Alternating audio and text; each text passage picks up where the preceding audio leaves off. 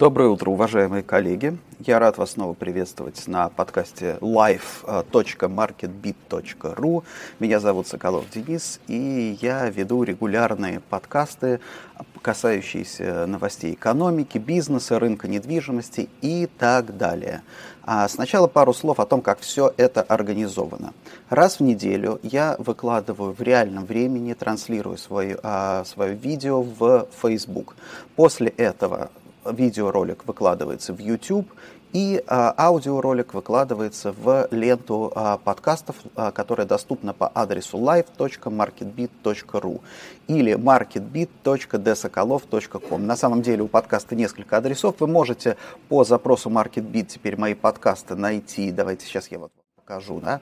А подкасты теперь можно найти и подписаться на них в iTunes, можно подписаться в Google Podcast, можно подписать, а, подписаться в своем любимом RSS-ридере и так далее. Да? То есть, пожалуйста, пользуйтесь. Кто хочет смотреть видео, пожалуйста, это видео доступно на а, канале MarketBeat в YouTube. Итак, сегодня я подготовил несколько а, интересных тем, но для начала я хотел бы напомнить всем, что мы вместе с нашими коллегами из других европейских стран подготовили отчет Outlook 2020, то есть э, прогноз на 2020 год по основным трендам недвижимости в мире. А этот отчет касается, он не разделен по сегментам, как офис, ритейл, склады и так далее, он именно а, э, как бы разделен по тезисам, по основным идеям. И этот отчет сейчас доступен, очень доступен в удобной форме отдельными частями на нашем сайте cwrussia.ru. Вы заходите, вот смотрите, заходите заходите на наш сайт. А, ну, лучше всего, если вы нажмете там какую-нибудь кнопку «Арендовать бизнес-центр», потому что мы тоже хотим зарабатывать денег, поэтому если вы арендуете бизнес-центр, будет очень хорошо для нас, для всех. Но если вам не нужен сегодня прямо бизнес-центр, то переходите в раздел «Обзоры рынков», и вот, собственно, здесь прямо вот эти файлы, вот эти отчеты приведены. Changing CBD – это изменение а, центров, центров, деловых центров города. Это, например, а, технологии, а, общественные изменения и так далее. Прямо вот я вам а, рекомендую скачивать, читать, изучать. Это, в принципе, то, о чем мы и наши коллеги-аналитики из других стран, мы будем эти темы развивать в будущем, в течение всего 2020 года. Ну, а теперь я думаю, что э, можно поговорить немножко о актуальных темах. И Наверное, на прошедшей неделе самой актуальной темой, вообще о которой все говорят, это, конечно, история с Рамблером и Nginx. А, и здесь э, мы все с вами следим, конечно, все следят за этой историей, но я здесь хотел бы поговорить о том, что остается немножко за а, рамками а, существующего обсуждения. Ну, по последней информации, Рамблер поручил, э, Совет директоров Рамблера обратился, я так понимаю, в Следственный комитет с просьбой прекратить дело, то есть все как бы пытаются откатить назад, но дело все в том, что по нашему законодательству, насколько я понимаю, я, конечно, не юрист, но я себе так вот как бы из того, что я вижу, из того, что я знаю, насколько я понимаю, а, этого недостаточно для того, чтобы прекратить дело. Особенно в сфере бизнеса, уголовные дела. У нас очень много уголовных дел без потерпевших.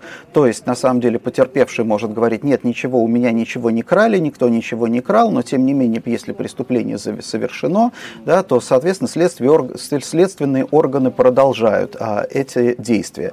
Поэтому сейчас мы с вами должны наблюдать именно за тем, как поведет себя, как поведет себя следствие. Прекратит ли оно это дело или не прекратит? Потому что на самом деле тоже вопрос ведь в чем? Следователи уже не первый месяц расследуют это дело. И получается так, что если сейчас они прекратят это дело, потому что Рамблер говорит, что ничего не было, то значит они ошибались, значит они что-то не то расследовали, да? кто-то должен понести за это ответственность. Поэтому здесь я думаю, что это дело еще еще не закончено. Потом надо, мне кажется, еще тоже вот эту историю надо рассматривать в контексте э, стратегии суверенного интернета. Насколько вы помните прекрасно, что у нас уже принят закон о суверенном интернете. Значит, в чем суть э, вообще этой инициативы? Это не э, то, что вот закон о том, чтобы взять и нас всех огородить китайским фаерволом. Нет, речь идет о другом. Речь идет о том, что если вдруг окажется, что нас кто-то там огородит и, допустим, нас от отключат Россию извне от интернета, наша внутренняя инфраструктура продолжает существовать, сможет существовать независимо.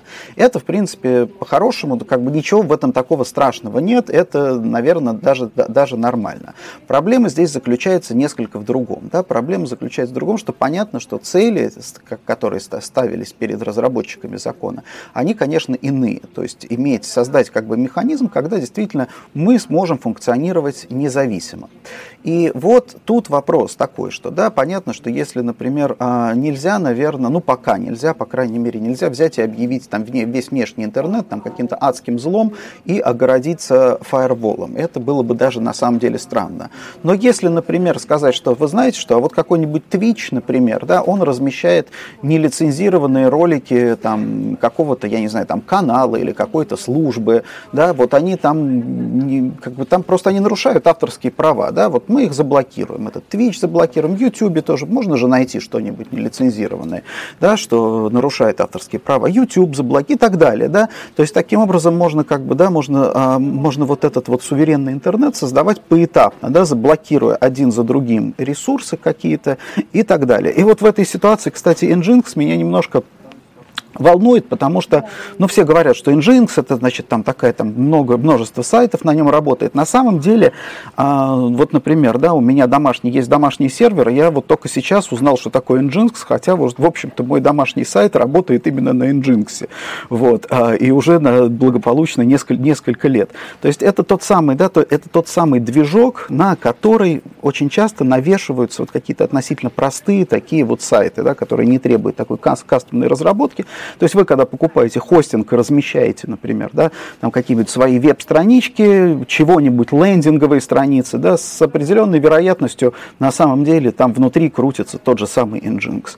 Вот. И здесь суть, э, суть в том, что действительно, если бы, например, вот представляем себе, да, что если вдруг суд признает о том, что там права там, российской компании нарушены, и все фактически серверы, которые работают на этом Nginx, они оказываются вне закона, то, в принципе, в, в, в общем-то, можно совершенно спокойно перекрывать к ним доступ вне зависимости от того, какой контент там размещен, да, потому что существование, как бы, доступ в России, понятно, что мы не можем ничего сделать, там, допустим, с зарубежными сайтами, но мы можем их перекрыть просто-напросто. Вот, наверное, я, честно говоря, больше всего меня в этой истории, наверное, пугает вот такая возможность. Поэтому надо, мне кажется, очень важно, надо следить за развитием событий с Nginx и э, как там, как, как будут вести себя следственные органы. Вторая новация, которая была а, на этой неделе опубликована, это очередной законопроект о, так э, можно его окрестить, принуждении к ипотеке. То есть э, напомню, да, что а, у нас уже были законодательные инициативы, которые связаны с тем, что если человек живет в аварийном жилье, и жилье, вернее, жилье его признано аварийным, то, соответственно, этому человеку дается льготный ипотечный кредит, и он имеет возможность с помощью льготной ипотеки купить новую квартиру себе. То есть э, сейчас последняя инновация это такая, э, такова, что, соответственно, государство будет предоставлять первоначальный взнос и субсидировать ипотечную ставку, насколько я помню, там фигурирует около 3%. Вот, в принципе, условия, как бы они выглядят очень хорошо, но, опять же, давайте вспомним, что за этим всем стоит. Да? То есть у нас э, традиционно от России, от Советского Союза осталась своеобразная форма собственности на жилье. То есть э, это скорее, там, допустим, человек, покупая квартиру, он покупает не имущество, не столько актив, сколько пожизненное право. И вот это очень важно, потому что вот смотрите, как, как, как люди рассматривают э, свою квартиру. То есть если там что-то с домом случается, то есть, в принципе, меня должны переселить. Меня должны куда-то переселить, мне должны дать новую квартиру. Это было вполне логично, да, когда а, квартиры были государственные. Человек получает квартиру, и, соответственно, если это приходит в негодность по каким-то внешним причинам, то, соответственно, да, то есть как бы право у него уже есть, право, право на жилье. А когда началась э, приватизация, когда квартиры были приватизированы, вот здесь вот произошло некоторое смешение. То есть, с одной стороны, квартира в собственности, но как бы молчаливый социальный договор был таков, что квартиры, а, квартиры продолжают оставаться пожизненным правом. И я еще полтора года назад, а, когда мы все обсуждали программу реновации, я говорил о том, что, наверное, программа реновации – это такой прощальный привет вот этому пожизненному праву. Потому что, смотрите, что происходит. Когда аварийным становится твой, твой пятиэтажный дом, расположенный в старом жилом районе, бизнес-модель по реновации складывается очень даже неплохо. То есть на месте 15, пятиэтажного дома можно поставить 16-этажный дом, а земля там достаточно дорогая, да, соответственно, переселить людей, которые жили в пятиэтажке, дать им новое, комфортное, качественное жилье, соответственно, а, и на самом деле еще и заработать денег на том, что там, допустим, да, на, на, на строительство и, в общем, девелоперскую маржу заработать. То есть эта вся история, она складывалась и, в общем-то, складывалась неплохо в городах. Да, это она не очень складывалась в поселках, потому что понятно, что там никто на месте старого барака там 16-этажный дом э, строить не будет. Но мы, как, э, в общем, все-таки большинство населения России живет в городах, именно там это социальная проблема. То есть в поселках это решается адресно. Вот. Теперь происходит следующее. Теперь происходит то, что через 20-25 лет начнут становиться аварийными, приходить в негодность вот эти самые ранние брежневские там 9 и 16 этажки. Понятно, что пока сейчас не очень, ну, не очень очевидно, как это будет выглядеть. Но, тем не менее, это вопрос неизбежный. Они не вечные, совершенно очевидно. Да? Можно продлевать до какого-то времени их срок существования, но они не вечные. И заменить их эффективно, как бы с эффективной бизнес-моделью невозможно, да, потому что уже они предоставляют, как бы, они уже достаточно представляют собой плотную застройку, и, соответственно, да, соответственно, заработать на этом нельзя будет. Поэтому, да, именно поэтому была затеяна история вот с этим, с фондом капитального ремонта, который, да, который, по идее, должен, а, ну, как бы, как, как компенсировать затраты на капремонт. Капремонт позволит продлить срок существования, срок жизни этих домов, но тем не менее все равно вечным этот процесс не будет. И поэтому, конечно, я думаю, что вот то, что мы сейчас видим, эти инновации, это как раз будет вот такой вот постепенный отказ вот от этой концепции, от этой концепции жилья как пожизненного права.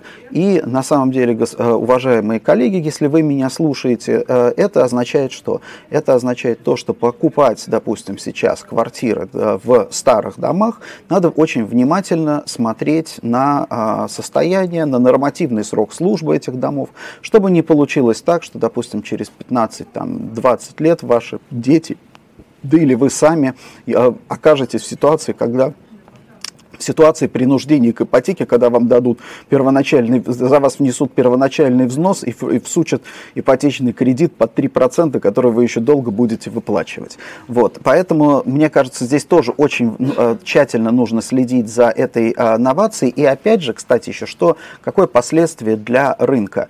А, вот если, когда а, эта система развернется в полной мере, и люди начнут понимать, что старые дома, они действительно, они менее ликвидны, они, их, у них меньше срок жизни, это на самом деле сильно может повлиять на рынок, на вторичный рынок и на, соответственно, на первичный рынок. И поэтому, кстати, если вот у кого-то из вас э, еще остались там, допустим, какие-нибудь бабушкины квартиры, которые там вы сдаете, может быть, наверное, стоит подумать о том, что их продать как можно, продать, продать побыстрее до тех пор, пока не все поняли, что, опять же, квартиры у нас не вечны.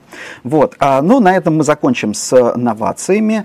И я обещал а, поговорить о миллениалах. Я прочитал замечательную книжку а, Радаева. Это исследование, это социологическое, мета-социологическое исследование, основанное на множестве, да, на анализе множества данных из разных исследований о, а, о миллениалах. И вот я несколько в своем посте на медиуме, я несколько вынес вот таких важных тезисов, потому что там много на самом деле интересного, но, к сожалению, господин Радаев, он больше всего, он больше всего интересуется вопросом протестного потенциала или там социальной активности миллениалов и так далее. Нас с вами это интересует в самую последнюю очередь. Нас с вами интересует больше всего экономическое поведение миллениалов. Так вот, несколько интересных моментов, которые я бы выделил. Во-первых, очень интересно, Радаев отмечает, а, вводит такое понятие формативное, ну, наверное, это не он вводит, я думаю, что это общее для социологов понятие, но тем не менее, формативный возраст, то есть возраст, в котором да, формируются основные ценности поколения. И вот он определяет этот вот э, формативный формативный возраст как возраст от 17 до 25 лет. То есть вот обратите внимание, у кого из вас есть дети, да, что вот э, их ценности, такие вот социальные, те ценности, которые поколенческие, которые они пронесут через всю свою жизнь, они будут формироваться как раз в возрасте вот от 17 до 25 лет. Вот у меня, например, да, у меня старшему сыну сейчас 25 лет, да, дочери а, средней у меня сейчас 19 лет. Вот они как раз находятся у меня в этом формативном возрасте. То есть формативный возраст их пришелся как раз на эпоху низкого экономического роста, на вот это вот замедление и так далее и тому подобное. Вот это вот это, это, это важный момент. Интересная еще вещь, он а, а, подмечает, что по социологическим исследованиям а, соци, социологические исследования противоречат несколько наблюдаемому стереотипу о том, что молодое поколение не смотрит телевизор. Вот а, его исследования показывают, что ежедневно смотрит телевизор три четверти миллениалов, то есть 73% миллениалов ежедневно включает телевизор. И 75%, то есть из них 75% женщин, 71% мужчин. Да? Ну, понятно, женщины смотрят всегда телевизор чуть-чуть больше. Но это полностью противоречит тому, что мы привыкли думать о молодежи, которая телевизор не смотрит. Понятно, что здесь речь идет, он еще тоже отмечает, что есть сельские миллениалы, есть городские миллениалы и так далее. Просто мы очень часто ставим знак равенства между миллениалом и хипстером, а это совершенно неверно. Да? Все равно, то есть э, миллениалы, несмотря на то, что это поколение, родившееся после Советского Союза, оно во многом наследует ценностям советского человека. Интересно, вот мне кажется, самое, пожалуй, э, важное для нас, э, как для там, бизнесменов и для тех, кто работает с миллениалами в разных проявлениях, это именно бремя выбора. Да? То есть вот на все поколения другие, которые были раньше, у них не было проблем, таких проблем выбора, да? потому что всегда, ну, там, в советские времена вообще выбор, любой выбор был ограничен. А, допустим, да, в постсоветские времена выбор был, но он был больше, в большей мере структурирован. То есть, э, когда я говорю про выбор, это выбор всего, да, выбор там, товаров, образования, партнеров и так далее. Была больше, гораздо у предыдущих поколений была большая структуризация этого выбора за счет, опять же, там, рекламы там, и так далее и тому подобное. Вот миллениалы – это первое поколение, у которого выбор вообще всегда не ограничен. Он всегда не ограничен, и это ложится на этих людей колоссальным бременем. То есть у них не, а, их проблемы не в отсутствии возможностей, а вот именно в изобилии возможностей, что можно так, а можно так, а можно так, а можно сюда, а можно туда пойти, а можно здесь сделать, а можно получить такое образование, а можно потом еще получить другое образование. И вот, а, как пишет Радаев, когда ты выбираешь одну возможность, тебе тут же начинает казаться, что ты упускаешь еще как минимум 10 альтернатив. И вот именно это создает у поколения а, ощущение неудовлетворенности. Да, не то, что оно не может достичь того, чего хочет, а даже достигая, в принципе, это поколение, да, продолжает ощущать неудовлетворенность. Вот, в принципе, мне кажется, что это благодатное поле для, особенно для ритейлеров и для рекрутеров, между прочим, именно работать вот с этой особенностью поколения.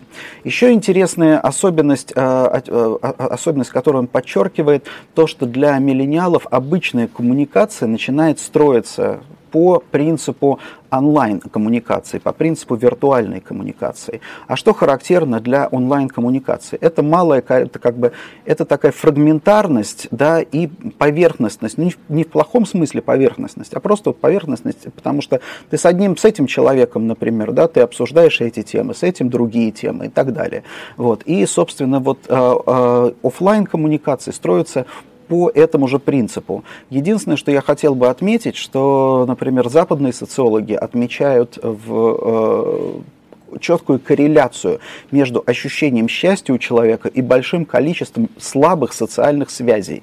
Вот, собственно, да, миллениалы – это люди, которые а, довели до совершенства развитие большого количества слабых социальных связей. Это, вот, мне кажется, очень сильная, да, очень сильная а, черта этого поколения. Это то, в чем, наверное, все остальные предыдущие поколения значительно им уступают.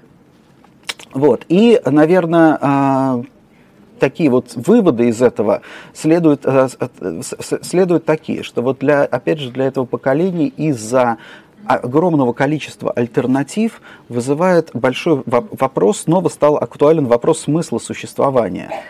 это э, из-за большого количества альтернатив они как бы не удовлетворяются простыми решениями. То есть для них э, смысл существования это не просто понимать мир как что-то отвлеченное, как что-то существующие вне зависимости от этих людей, но участвовать в этом процессе вместе с другими. Да? То есть вот эти, опять же, коммуникации, связи социальные, они очень важны. Это, мне кажется, тоже подчеркивает, а, это тоже вот для нас э, значимый и важный вывод. Ну и последнее, да, и последняя а, интересная вещь, которую, кстати, я наблюдаю очень хорошо среди своих знакомых, у кого есть а, дети-миллениалы, да, практически все говорят, о, у меня замечательные отношения с детьми детьми. У меня все прекрасно, у нас никакого конфликта отцов и детей, мы вместе ходим там на концерты, там все прекрасно. У меня тоже, действительно, замечательные отношения с детьми. Но вот Радаев отмечает интересную вещь, что э, отсутствие конфликта отцов и детей происходит не потому, что конфликта нет, а просто жизнь старших и младших поколений протекает в совершенно параллельных мирах. Просто этим людям, нам, с, что называется, с нашими детьми, нам вообще нечего, по, по сути дела, обсуждать что-то важное. Да? То есть мы просто там где-то, опять же, соприкасаемся понемножку, вот, но этого недостаточно для того, чтобы в реальности как-то переходить на ценностный конфликт. И вот это тоже, да, а, это тоже, наверное, такая небольшая опасность для нас, потому что если мы считаем, что у нас все хорошо, у нас прекрасные отношения, да, на самом деле у нас просто нет глубокого контакта. Это, наверное, повод для нас, для всех а, об этом задуматься. Так, и э, теперь от отвлеченных тем, э, сегодня я им посвятил достаточно много времени, но мне простительно, я думаю, это последний подкаст в этом году, мы перейдем к нашим э, экономическим темам. И для начала я хотел бы показать итоги кредитования, потому что вышли данные Центробанка, э, вышли данные Центробанка за а, на, на, по состоянию на 1 ноября, и моя коллега Виктория Демкина сделала замечательный совершенно дэшборд, а, который позволяет анализировать динамику кредитования по регионам. И вот давайте мы с вами сначала посмотрим в целом на, вот, на ипотечное кредитование. Это данные на 1 октября по сравнению, то есть это данные за октябрь, целиком за октябрь. Да, за октябрь месяц мы видим, что у нас ипотека в России, ипотечный долг вырос на 0,4%. Это самый низкий показатель за весь этот год, самый низкий месячный показатель. Ипотека, да, ипотека начала спотыкаться. Посмотрим, конечно, дальше, что будет, но, тем не менее, это вот такой звоночек, небольшой звоночек тревожный прозвенел. Причем, вот обратите внимание, сжатие ипотечное, это Новосибирская область, это Томская область, это Ханты-Мансийский округ, это Алтайский край, да, то есть вот у нас четко совершенно юго-восточный вот этот вот регион наш, да, он, а, он, он у нас проходит через ипотечное сжатие. Да, на Дальнем Востоке у нас ипотека растет, на юге у нас ипотека тоже растет, это такие синенькие да, а, зоны, а вот, собственно, центральная Россия, Восток, да, а, это уже такой, вот, такая вот зона риска. Еще на что я хотел бы обратить внимание, это на, вот смотрите, ипотечная задолженность на душу населения. Вот я сейчас выстроил регионы по размеру ипотечного долга на душу населения. Чемпионом у нас является Ямал-Ненецкий автономный округ, Ханты-Мансийский, Тюменская область. Здесь на самом деле, наверное, не удивительно. Это такие достаточно специфические нефтяные регионы. Плюс еще надо понимать такую вещь, что очень часто там, допустим, человек, который работает в ХМАО, да, в Ханты-Мансийском автономном округе, он берет ипотеку там в своем банке, который обслуживает его э, там, предприятие, на котором он работает, и, собственно, на эти деньги покупает квартиру, там, скажем, в Санкт-Петербурге Петербурге, да, и так далее. То есть поэтому здесь вот эти вот удаленные районы, там, а, ну не удаленные, а вот, наверное, промышленные, добывающие районы, они не показательные. Но вот первый, на самом деле, первый, а, что называется, первая агломерация, которая попадает в список, это Санкт-Петербург с задолженностью на а, одного человека в 85 тысяч рублей. Второе место это Московская область, 83 тысячи рублей. Москва идет после Магадана и Чукотки, 70 тысяч рублей. То есть обратите внимание, что где-то вот в Московской области долг по ипотеке домохозяйства на 20% выше, чем в Москве. И в Санкт-Петербурге тоже. Но вот если Санкт-Петербург это растущая агломерация, опять же, да, то вот Московская область это на самом деле, мне кажется, э, зона риска. И если мы будем с вами увидим какой-то ипотечный там кризис или кризис неплатежей, я боюсь, что он будет у нас пойдет именно из Московской области. А теперь давайте посмотрим на потребительские кредиты, которые точно так же в таком же региональном разрезе посмотрим. За месяц у нас потребительские кредиты выросли на 1,1%, то есть помните, да, ипотека у нас на сколько с вами? У нас э, дала 0,4%, да, то есть потребительские кредиты снова начали обгонять ипотечные.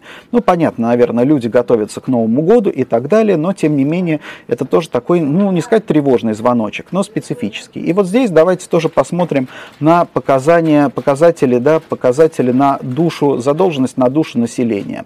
Что у нас? Э, первое, опять же, Ямал-Ненецкий, Магаданский, Трампампам. И точно так же Московская область у нас идет с большим отрывом. Московская область у нас на душу населения потребительских кредитов у нас сколько? 102 тысячи да, а вот в Москве, например, да, а в Москве у нас 88 тысяч потребительских кредитов.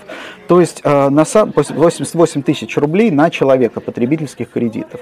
То есть на самом деле Московская область закредитована чудовищно совершенно, да, вот по, даже по соотношению там э, в среднем к России и так далее. То есть вот я бы на месте, что называется, на месте, наверное, властей, на месте регуляторов вообще обратил бы внимание на то, что происходит в Московской области. Понятно, что Московская область, она очень неравномерна. Это, с одной стороны, и вот эти новые районы рядом с Москвой, которые, да, которые в принципе относятся географически к московской агломерации, но, с другой стороны, да, а, все-таки надо, наверное, надо просто понимать эту структуру, но данные, в общем-то, выглядят достаточно угрожающе да, а, с этой точки зрения, потому что, повторюсь, в чем проблема? Не, нету самой по себе проблемы а, долга, да, потому что долг, его, долг он обслуживается, доля просрочки сейчас небольшая, это нормально. Проблема здесь социальная скорее при наших средних ставках там, по ипотеке 10%, а, допустим, по потребительским кредитам 15, там 20%,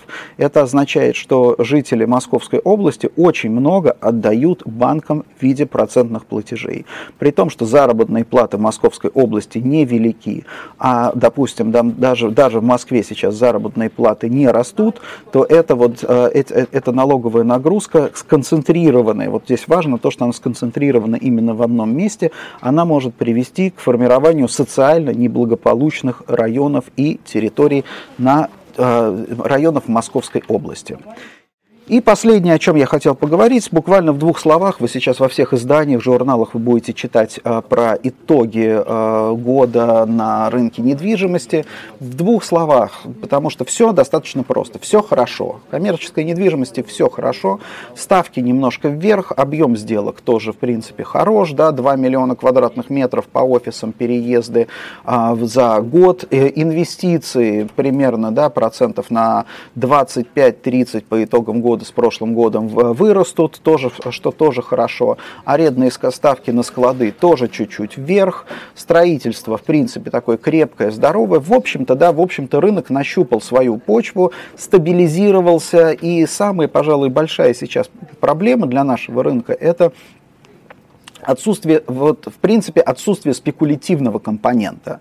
Да, то есть сейчас нельзя, допустим, взять, выбрать какую-то нишу, которая очевидно совершенно даст там какие-то дополнительные дополнительные доходы и так далее, да, вот какой-то сегмент там наиболее горячий, а, там торговый или там, я не знаю, офисный, нету такого, да, то есть рынок достаточно, он очень хорошо насыщен, игроки да, в большинстве своем профессиональные, строится тоже а, достаточно много, единственное, есть такой вот нюанс, с которым мы сталкиваемся впервые, это фрагментация, а, фрагментация рынка, я об этом уже говорил в прошлом подкасте, фрагментация рынка, когда а, происходит общее устаревание внимание. Да? Дело все в том, что у нас, э, по сути дела, вся вот офисная недвижимость, это характерный пример, вся офисная недвижимость, она построена в течение последних 20 лет. Она построена не вся хорошо, да? то есть особенно то, что строилось вот 20 лет назад, оно, в принципе, устарело морально уже в момент строительства. И получается, что у нас вот этот вот вал устаревания, да, потому что если во всех странах всегда каждый год строится понемножку, да, по чуть-чуть, по чуть-чуть, по чуть-чуть, и обслуживается хорошо, и происходит вот как бы равномерное такое вот устаревание устаревание каждый год тоже по чуть-чуть, по чуть-чуть выводится, перестраивается и так далее. У нас вот будет накапливаться все больше и больше вот этот вот вал устаревших объектов, которые, да, которые уже не очень соответствуют текущим реалиям. И на самом деле денег, допустим, да, денег у собственников и желания у собственников проводить там реконцепцию, реконструкцию будет немного, потому что собственники будут стараться извлекать деньги, пока они есть, пока как бы cash flow есть, зачем что-то делать по большому счету. И вот это то, что, наверное, для там на горизонте 5-10 лет будет такой серьезной угрозой для российского рынка, будет достаточно быстрое устаревание коммерческого фонда. Но это уже будет вопросы те, которые мы будем решать в следующем году. А в следующем году нас ждет, я уверен, множество, да, множество интересных событий, множество интересной работы, интереснейших проектов.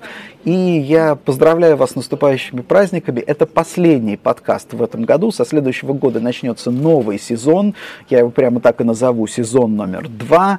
А, буду делать по вторникам подкасты в 10 утра. А, желаю вам хорошо провести каникулы, отметить достойно праздники без ущерба для здоровья, бюджета и получить хорошее настроение. Напоминаю, а, в живьем, а, в реальном времени видео транслируется на Facebook, видеоролики потом выкладываются на канал MarketBeat в YouTube, и аудиозаписи попадают в ленты подкастов Spotify, iTunes, Google и так далее. Хорошо, коллеги, до новых встреч, до свидания.